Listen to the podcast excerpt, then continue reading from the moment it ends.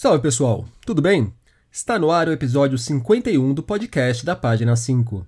Aqui Rodrigo Casarim. Página 5 é também a coluna de livros que edito no portal UOL. Estou no Facebook como Página 5, no Instagram como Página.5 e no Twitter como arroba Rod Casarim, Casarim com S e com N. Vamos aos destaques desta edição.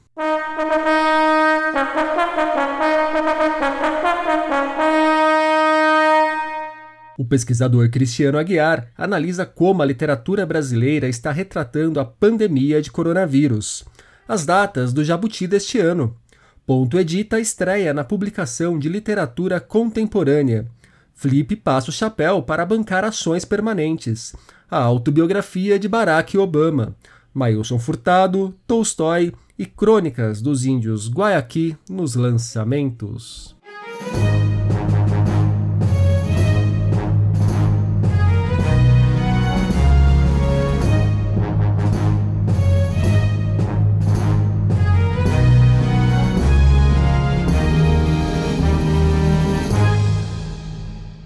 Desde que a pandemia de coronavírus chegou ao Brasil, começaram a pipocar crônicas, contos e livros sobre este momento que estamos vivendo. Atento ao que se passa em nossa literatura contemporânea, Cristiano Aguiar imediatamente começou a olhar para essa produção feita a quente. O Cristiano é doutor em letras e professor da Universidade Mackenzie, aqui em São Paulo. Desde março que ele vem mapeando e tentando entender como a literatura brasileira tem respondido à pandemia de Covid-19 quais temas, abordagens e vertentes que perpassam essa produção. Desde o começo de setembro, que tenho ministrado um curso virtual sobre literatura na pandemia. O Cristiano gravou um vídeo para os alunos no qual fala a respeito da pesquisa e do que já encontrou nela. Aproveitei e fiz alguns recortes para trazer o essencial do material também para o podcast. Aqui ele comenta o enfoque escolhido. É, eu, eu, eu mapeio já desde março né, a, a produção da prosa sobre a Covid. E o que, que a gente percebe? A gente percebe que de, ju, de março até meados de agosto, a gente tem uma produção significativa. Tá? A gente tem dezenas de contos sendo publicados, a gente tem pelo menos um romance não é? é sendo publicado pela autora Gisele Mirabai e, e, outros romances estão aparecendo também, romances, novelas. E a gente também tem o que é muito natural, muitas crônicas. Então a gente tem é, boa parte das crônicas dos principais jornais e revistas brasileiros ou de sites, cronistas de diferentes perfis, é, autores brancos, negros, indígenas, autoras, autores, estão é, de alguma maneira pensando a Covid-19. Então, dentro de toda essa produção, eu decidi focar principalmente nos contos. Após analisar cerca de 50 textos publicados em antologias de editoras independentes e também em jornais e revistas, em meados de agosto, Cristiano fez uma espécie de primeiro corte em suas pesquisas e começou a formular suas primeiras hipóteses. É, uma das primeiras conclusões que eu queria trazer para vocês é que, sem sombra de dúvidas, para quem quer começar a, a conhecer o que a literatura brasileira tem escrito sobre a Covid-19, é preciso dar conta daquilo que está mais no mainstream da mídia, como a Folha de São Paulo, por exemplo, mas também é preciso olhar para, a produção das editoras independentes. E boa parte disso teve a sua manifestação de lançamento, primeiro em meios digitais, o que é natural, já que a gente teve a, é, toda a cadeia produtiva do livro sendo de alguma maneira afetada pelas consequências da Covid-19 que a gente continua a sentir nesse momento, já que a pandemia não acabou. Né?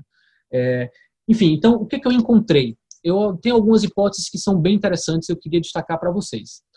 Ah, primeiro, é interessante pensar que é um, é um registro, boa parte dos contos, das, das narrativas de ficção, elas se encaminham para um registro de um realismo mais tradicional. E, por favor, não me entenda errado, eu não estou falando tradicional aqui no sentido pejorativo. É qual, todas as estéticas são válidas. Aquilo que é mais experimental, para mim, é tão válido quanto aquilo que está num, num, numa narrativa mais linear, né, mais tradicional em termos do tempo, do espaço e por aí vai. Mas é interessante perceber que o experimentalismo, o insólito, o estranho e o fantástico estão menos presentes nessas narrativas da, da Covid-19. E se busca um, um, um realismo que dialoga fortemente, em muitos casos, com a crônica, com o olhar jornalístico e também com o olhar confessional. E aqui, confessional também não tem nada de pejorativo, tá? É, são muitas vezes narrativas muito calcadas numa experiência individual que é construída, o, o narrador dessas experiências, muitas vezes ele é construído pelo autor ou pela autora, bem colado né, à, à figura biográfica de quem está tá escrevendo. O pesquisador também chama a atenção para como questões identitárias se manifestam nesses textos que refletem o momento pandêmico em que ainda estamos metidos. Uma outra questão que aparece também e que, e que converge com tendências da nossa ficção contemporânea nos últimos anos são fortes traços identitários ligados a questões da sexualidade, da, do gênero ou da raça. E é muito interessante você perceber todas essas variáveis se cruzando né, é, em relação a, a, a como a Covid-19 é pensada também, não só nos seus aspectos sociais, né, mas nos seus aspectos identitários também. Isso tem um, é, uma, uma, é, um, é um, eu acho que alguns desses contos e as crônicas já fixam algo muito rico para a gente estudar e para a gente pensar é, mais adiante, quando a gente estiver olhando para a pandemia com um distanciamento histórico maior. Né? O Cristiano ainda destaca a diferença que há entre os textos protagonizados por personagens ricos ou de classe média e os mais pobres. A fragilidade social acaba por impactar na forma como essas pessoas vivenciam a pandemia, lidam com o espaço e podem se proteger. Uma, uma, uma, um, dado, um outro dado muito interessante é que são contos muito ligados a uma ideia de espaço. Né? Então, você tem dois espaços muito definidos. Se as narrativas focam em personagens da classe média ou em personagens ricos, por exemplo, né? empresários bem-sucedidos e por aí vai, é interessante pensar, é interessante que os espaços são espaços mais do isolamento, são espaços mais claustrofóbicos, em que, em que os conflitos vividos por esses personagens são conflitos mais vinculados a angústias né, e ansiedades individuais. Claro que tudo isso é tendência, tá, pessoal? É, é, é, cada tendência dessa minha acaba reduzindo um pouco a complexidade dessas narrativas. É por isso que é fundamental que, que o meu trabalho estimule todo mundo a dar uma olhada né, nas narrativas que interessam. Mas, sem sombra de dúvidas, então, o foco, né, é, quando as narrativas estão é, focando em personagens da classe média, é muito interessante perceber que são narrativas da imobilidade, da ansiedade, da nostalgia, do isolamento, do confinamento. Por outro lado, quando a gente tem narrativas focando, por exemplo, é, em personagens que apresentam algum tipo de vulnerabilidade social ou moram em regiões periféricas das grandes cidades, por exemplo, a gente percebe que esses personagens eles estão em espaços do deslocamento, do movimento. Por quê? Porque para além de eles para além desses personagens precisarem sobreviver e dar conta né, de um problema de saúde como é o problema da Covid-19, os escritores percebem que também eles precisam dar conta de forma ainda mais aguda, porque isso se acentua com a Covid-19, eles precisam, esses personagens precisam, por estarem num contexto de vulnerabilidade social, eles precisam, é, de alguma maneira, dar conta da própria sobrevivência, de uma maneira mais intensa do que os personagens focados naqueles espaços da imobilidade, do confinamento. Então é muito interessante que você tenha personagens da classe trabalhadora ou personagens, como eu falei, com acentuado grau de vulnerabilidade social, personagens, por exemplo, que estão em situação de rua e que estão em movimento expostos não só aos perigos gerais da cidade, por exemplo, mas agora expostos ainda mais aos perigos da, da doença. Cristiano também menciona que há uma vertente da produção que tenta imaginar o que teremos pela frente. Esses textos se dividem em duas abordagens: as mais otimistas, com a esperança de que a sociedade aprenda alguma coisa com este momento, e as pessimistas, claro, em que normalmente há um diálogo com a ficção científica e com a distopia, flertando com livros e séries como O Conto da Aya e Black Mirror. Também quis saber do Cristiano como ele avaliava qualitativamente essa produção sobre a pandemia. Ele disse que a qualidade dos textos varia bastante, mas salientou: vale a pena os leitores buscarem pelas antologias feitas pelas pequenas editoras é sempre uma chance de encontrar bons autores menos conhecidos que começam a aparecer no nosso meio literário. O Cristiano falou um pouco sobre os caminhos mais corriqueiros encontrados e alguma possibilidade de unidade nessa literatura sobre a pandemia. O que eu posso dizer, porém, é que há uma variedade, né? há uma variedade, embora sem dúvida alguma haja esse caminho não é, mais focado no realismo, na crônica e numa escrita que a gente poderia chamar de uma escrita de si, uma escrita talvez até de autoficção, digamos assim, existe, é, diver, existe variedade o suficiente para, no cardápio da leitura, cada leitor encontrar alguma coisa que ele acha legal, que ele acha interessante. É, e dentro, o que, o, porém, o que eu posso dizer que também unifica todas essas, essas, dezenas de narrativas que eu analisei é o que eu chamo no meu texto do suplemento que foi publicado no Pernambuco de uma urgência de realidade. Né? A impressão que eu tenho, e não poderia ser diferente, é que muitos desses autores, dessas autoras, estão é, escrevendo nesse calor da hora, tentando fixar intensamente o que é no agora a experiência da pandemia. Né? E isso leva a, a uma série de, de, de, de, consequências nesses textos que eu acho que são muito interessantes, que a gente pode, é, vai ser muito interessante, muito, muito curioso a gente observar é, ao, longo do, ao longo do tempo. Né? Esse texto do suplemento Pernambuco que ele menciona é um artigo no qual registra muito do que está contando para a gente. Deixarei o caminho para vocês. É uma boa para pescar nomes de autores e obras analisadas. Finalmente, o Cristiano arriscou olhar para o futuro e vislumbrar o que virá pela frente. Ele aposta no crescimento de livros e antologias sobre a pandemia. Também diz que precisamos aguardar para ver se teremos uma espécie de ciclo de Covid do romance brasileiro. Ele vislumbra três caminhos. Eu acho que a gente vai ter, em narrativas curtas ou em narrativas longas, três caminhos a tematização imediata, ou seja, um romance em que o tema é a Covid, né, diretamente. Primeiro caminho. O segundo caminho seria um romance, uma novela, um conto, em que a Covid é mais um pano de fundo político, mas os temas são outros, tá? Como acontece, por exemplo, em romances recentes que falam, por exemplo, da era Collor. Né? No, o romance não é necessariamente sobre a, a, era Collor, o governo de Fernando Collor de Mello, mas é um romance em que esse contexto político está lá, está dado. E um terceiro caminho que eu vislumbro é a, a metaforização e a alegorização da Covid-19. Ou seja, um romance histórico que se passa no século XIX, mas que tem uma série de, de, de referências ao que a gente viveu aqui no século XXI.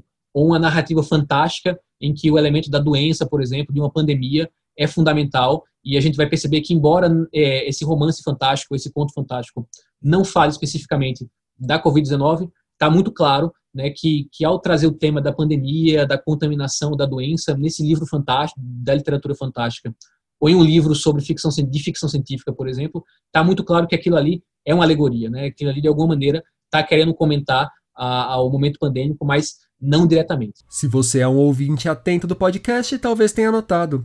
O Cristiano, que também é escritor, apareceu por aqui no episódio 46 falando sobre o seu Trilogia da Febre, volume de contos que lançou há pouco pela editora Vacatussa. A organização do Jabuti anunciou as datas para o anúncio dos finalistas e dos vencedores de sua 62ª edição. No dia 22 de outubro, nós conheceremos os 10 finalistas, ou semifinalistas, de cada uma das 20 categorias da premiação. No dia 5 de novembro serão anunciados os cinco finalistas de cada categoria. No dia 26 de novembro, finalmente, será feita uma cerimônia virtual pelas redes da Câmara Brasileira do Livro, que organiza a premiação, para anunciar os vencedores do Jabuti deste ano. Também haverá uma reverência à escritora Adélia Prado, a homenageada da vez. A Ponto Edita lançará nas próximas semanas o romance Desvio, do argentino Juan Francisco Moretti. Será a estreia da editora na publicação de autores contemporâneos. Apontado pela editora como um misto da agressividade desaforada de Chuck Palahniuk com a ironia cáustica de Bret Easton Ellis, no livro o leitor acompanha Nicolás, um típico jovem argentino dos anos 2000. A vida de Nico muda após ser agredido por um skinhead no desvio, bar onde trabalha. A partir daí, seu dia a dia passa a ser impactado por uma série de episódios violentos.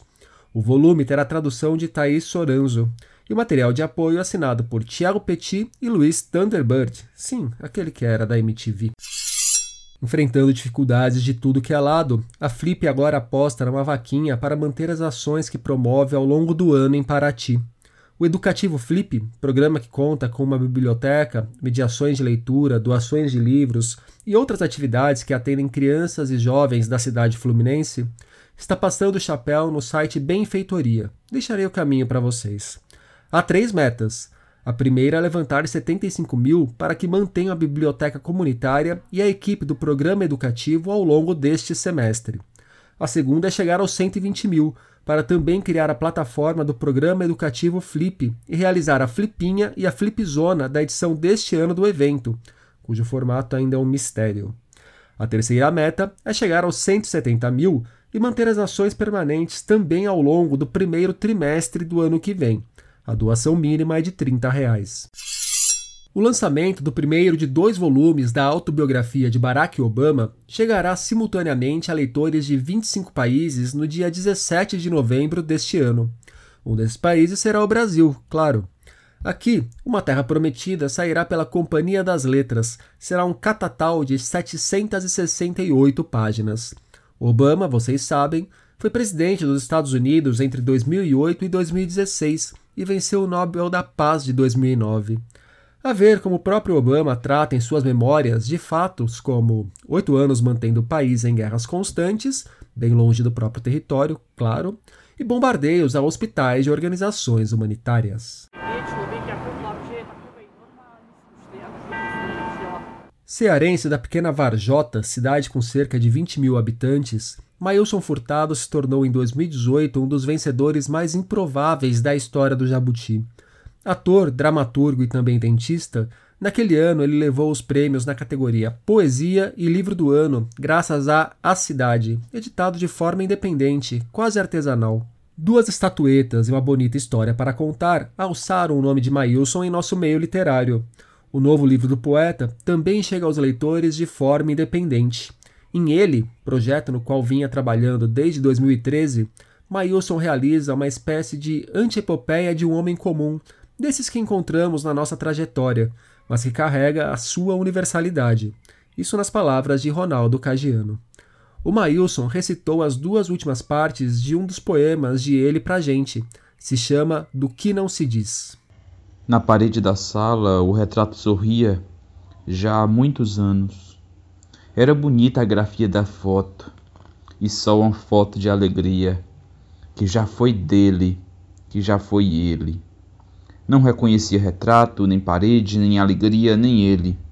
O quadro mantinha-se a dar razão ao prego, que sozinho o motivo não tinha. Emburacou dentro de si, no sertão guardado de seu primeiro pronome, ao avesso do que antes foi. Perdeu-se entre esquinas, muros, morros, depressões. Perdeu-se de dentro para fora. Nesses dias do tudo demais, gente por todo canto, presas nas ruas, apartamentos, frases curtas, sua solidão na companhia do lembrar passeia.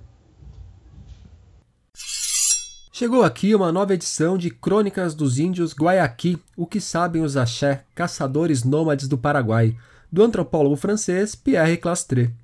No começo dos anos 60, Pierre passou quase um ano entre a tribo dos Axé Gatu, no Paraguai, indígenas que desconheciam a agricultura, alimentavam-se exclusivamente da caça e viviam de forma nômade. Essa viagem e essa imersão que Pierre retrata na obra, publicada pela primeira vez em 1972. O antropólogo também é autor de A Sociedade contra o Estado, trabalho que se destacou por partir da perspectiva indígena para pensar novas filosofias políticas. A nova edição de Crônicas dos Índios Guayaqui sai pela editora 34, em tradução de Tânia Stolze Lima e Janice Caiafa. E tem mais Tolstói na área. A Todavia acaba de publicar Novelas Completas, que reúne quatro narrativas breves do mestre russo num só volume. São essas histórias presentes na obra: Felicidade Conjugal, Sonata Kreutzer, Padre Sierg e A Morte de Ivan Illich.